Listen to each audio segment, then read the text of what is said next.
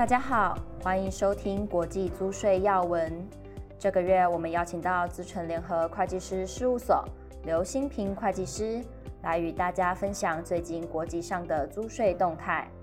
接下来就把时间交给刘会计师。好，第一篇的专论呢是英国啊公布了支柱二的立法草案。啊，那这个基本上呢，好就是呃根据 OECD 啊全球最低税负的这个 Model Rules 啊来定定的。那它包括了这个 Income Inclusion Rules 啊 IIR，就是所得涵盖原则。好，那这个预计呢，好是在二零二四年以后哦会开始生效适用。好，那英国呢也有意要引进这个 Under Tax Payment Rules 哈 UTPR。好，但是这个具体的这个生效时间呢，哈可能还有待确认。好，那虽然这个呃支柱二哦还是在草案的阶段哈，不过它也提供了企业啊一个很好的机会啊，可以开始来检视啊这个草案呢哈可能会为集团带来的这个税负影响。好，那我们就来看一下，可能需要做哪些的这个准备呢？好，呃，第一个就是可能要先初步的评估，呃，在我们主要的营运地区，呃，可能会受到哪些的影响，哦、要缴的这个补充税负。好，那第二个呢，就是这个呃数据的适用性，好，因为这个呃全球最低税负呃有效税率的计算，呃，需要涉及很多很精细的这个会计的数据。那既然是可能到二零二四年哈才会开始生效哈，那还有距离现在一年多的时间哈，企业是不是现在就要开始准备呢？好，那我们前面提到了，因为这个计算上哦需要引用很多这个很精细的会计的数字，好，那我们现在的这个系统是不是都能够支持？好，如果要涉及一些系统或者是呃流程的这个改变，好，可能都需要时间提早去做准备。好，还有法令里面呢，可能也有一些呃过渡性的条款，好，或者是企业如果又要预计进行一些组织重组，好，那这些组织重组它的会计处理，哦，那是不是会产生相关的递延所得税资产或者是负债，好，这都可能会影响到这个支柱二税负的计算，哦，所以提醒这个呃企业可能要提早的做这个评估，哈，跟这个因应的影响。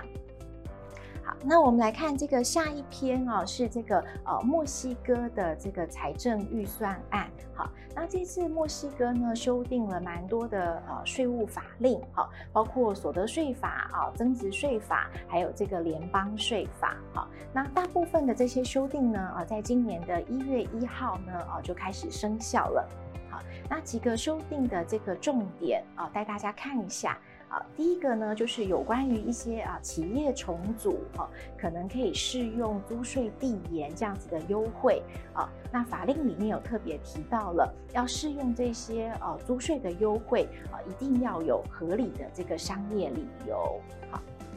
那第二个呢是这个墨西哥的保税啊加工出口厂，我们叫 Maquiladoras。好。这个呃，现在已经不再有这个 APA 好预先定价协议来确保它的移转定价的义务好，所以未来呢哈就只能够透过这个避风港哈来确保它的利润率好。那这个避风港呢哈可能包括了是它这个呃营业资产的啊百分之六点五啊，或者是它相关成本费用要加成这个六点五的利润率好来做计算。好，那第三点呢？啊、是呃有关于这个呃符合资格的一些企业，好、就要求呃要有这个会计师来出具这个税务报告。好、那这应该有一点类似我们台湾这个呃税务签证的一个机制。好。好，那我们看到这个呃第四点啊，是啊墨西哥政府呢，哈，它为了要扶植这个国有的企业哈，还有啊政府想要进一步的管控这个啊能源政策，哈，所以针对这个碳氢化合物的这个生产哦，订定了相关的法规哈，所以里面对于这个呃管制跟申报都有更严格的要求，好。那第五点呢，是有关于这个增值税的部分。好，这个企业如果有取得了这个呃墨西哥相关的一些这个进项税额，好，但是它的营业活动哦，可能是在墨西哥境外进行的，好，那就被认为是属于墨西哥营业税范围以外的活动，好，那这个相关的进项就不能够做抵扣。那最后一点呢，是如果有要适用这个呃租税协定啊，进行这个相互协议程序，好，就是 MAP，好，那他们会确保啊这个要保障墨西哥税务机关的一个利益，好，所以我们可以看到这一次呃涉及蛮多这个呃税务制度的修正，好，所以跨国企业如果在墨西哥有布局的，好，就要特别留意这些修正可能带来的影响。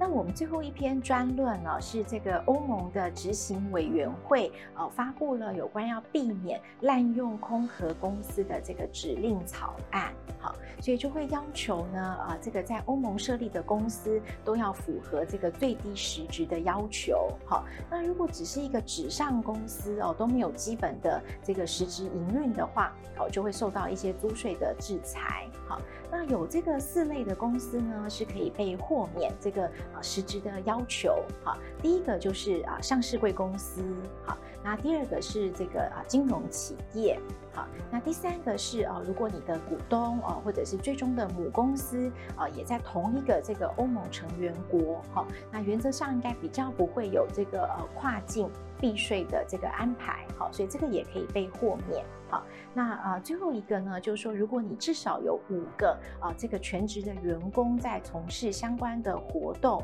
好，那啊这个原则上也可以就被认为是有符合基本的实质，好，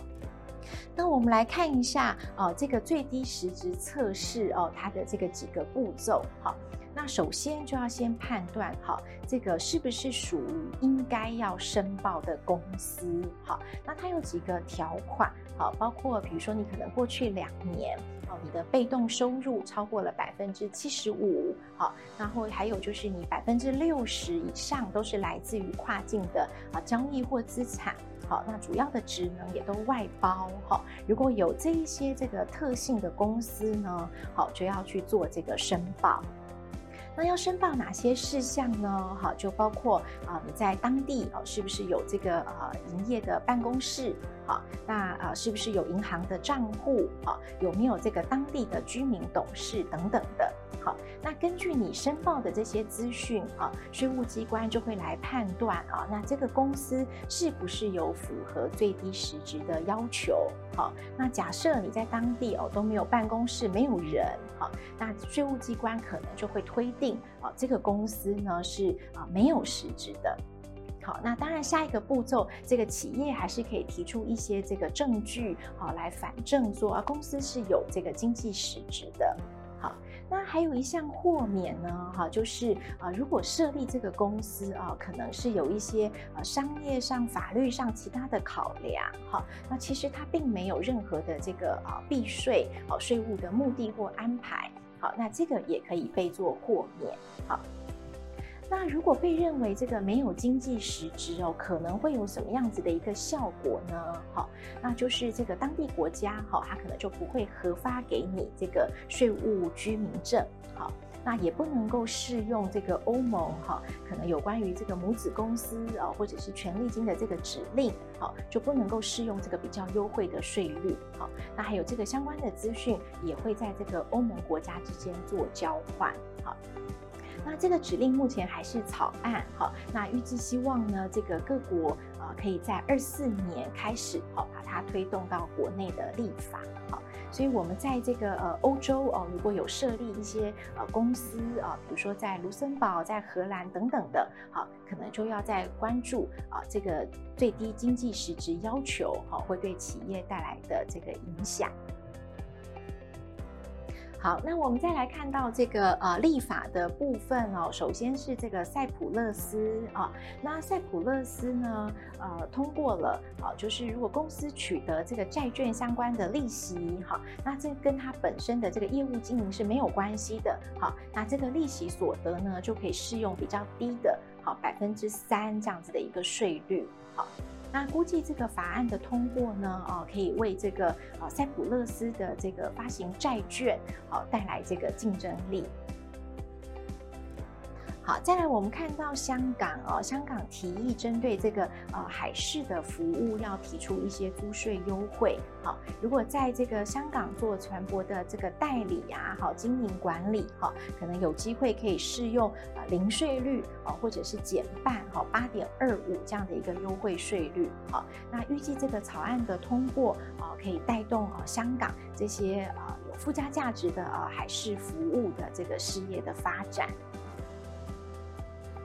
好，那我们看到最后一篇哦，是这个有关于司法哈，是法国的呃这个呃高等法院啊，针对租税协定的适用做出的一个裁定。好，那这个案件的背景呢，哈是这个一个法国的公司啊，它播映了啊纽西兰公司啊制播的一个体育节目。好，但是它的这个权利金呢，哦是付给这个呃中间的这个呃中介公司啊，是付给这个啊比利时跟。跟马耳他，好。那这个呃，在租税协定的适用上呢，哦，法院最后是认为哈、哦，应该要适用这个最终受益人，好、哦，也就是这个纽西兰公司，好、哦，所以应该要适用呃法国跟纽西兰的这个租税协定，啊、哦，所以这个跟啊、呃、过往的税务机关的认定有很大的啊、这个不同，哈、哦，它穿透了这个中间层的公司，好、哦，那去啊、呃、用这个最终实质受益所有人来做一个认定。谢谢大家的收听，也欢迎大家到 PWC 台湾 YouTube 频道观赏影片，或前往 PWC 台湾官网下载好读文字版的详细说明。我们下个月空中再会。